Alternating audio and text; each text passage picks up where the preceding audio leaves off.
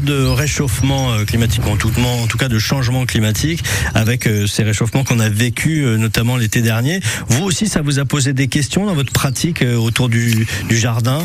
Effectivement, moi j'ai pu remarquer depuis quelques années des semis spontanés en Normandie, j'entends, hein, des semis spontanés de végétaux qui il y a dix ans étaient considérés comme méditerranéens. Hein, c'est vraiment des végétaux qu'on trouvait qu'en pépinière, au rayon plantes méditerranéennes. Et c'est positif ou c'est négatif ça?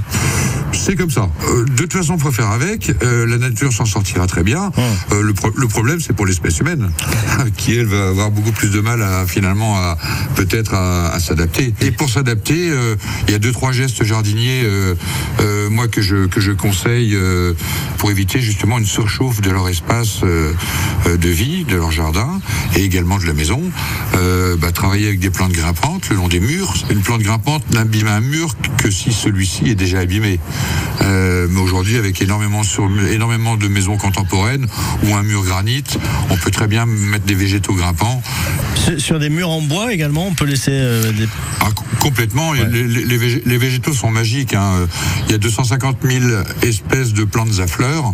Donc, euh, sur une palette végétale de, aussi gigantesque, on trouve toujours son bonheur. Donc, des, des plantes grimpantes pour commencer, c'est déjà la première des choses peut-être à faire pour se préserver de la chaleur l'été prochain. Vous avez d'autres euh, solutions comme ça un peu concrètes avec les plantes à nous proposer pour faire redescendre la température euh, dans les villes, dans nos jardins? Quelque chose de tout bête, mais je remarque dans énormément de jardins, les gens taillent en boule leurs arbustes.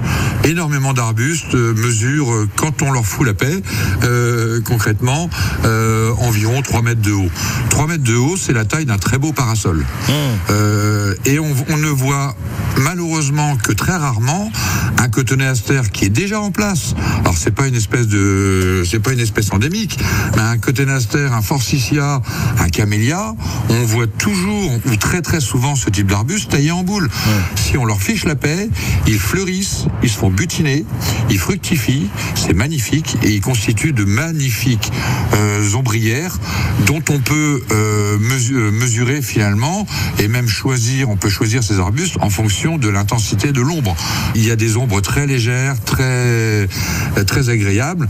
Et, donc, au lieu de tailler son arbuste, si on se met dessous, euh, bien à l'ombre, eh ben, il n'y a pas de surchauffe. Bon, ça c'est plutôt euh, pas mal, tous ces conseils pour euh, votre jardin. On va continuer en musique avec...